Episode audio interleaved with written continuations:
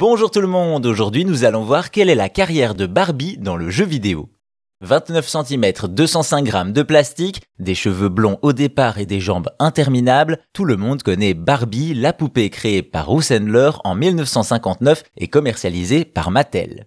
Inventée en opposition aux poupées de papier, la cible à l'époque ce sont les petites filles et ça marche, elle se rue dans les magasins et les mamans aussi. Après cela, la gamme ne fera que s'élargir, des animaux, des véhicules, Barbie n'est plus seule et ne manque de rien.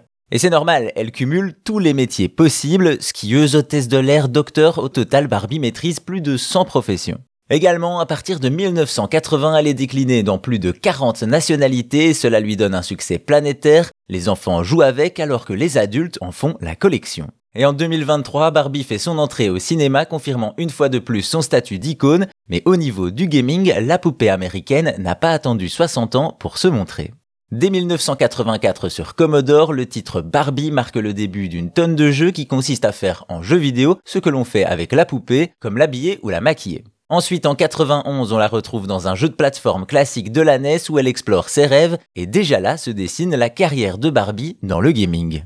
En réalité, la célèbre blonde utilise sa capacité à changer de tenue et de métier pour changer de type de jeu. En effet, ces professions sont des prétextes qui lui permettent de reprendre facilement les gameplays classiques du jeu vidéo. Des jeux d'enquête, pas de problème, Barbie est détective dans un point and click. En 99, Tony cartonne avec son skateboard, mais c'est sans compter Barbie Sport Extrême. En 2001, elle reprend le gameplay de Tomb Raider dans Barbie Explorer, alors que le titre Agent secret lui permet de s'essayer à l'infiltration, et ça continue même jusqu'aux Sims avec les épisodes Dreamhouse. Ainsi, si Barbie a fait tous les métiers, elle a presque fait tous les gameplays, et c'est plutôt une bonne chose.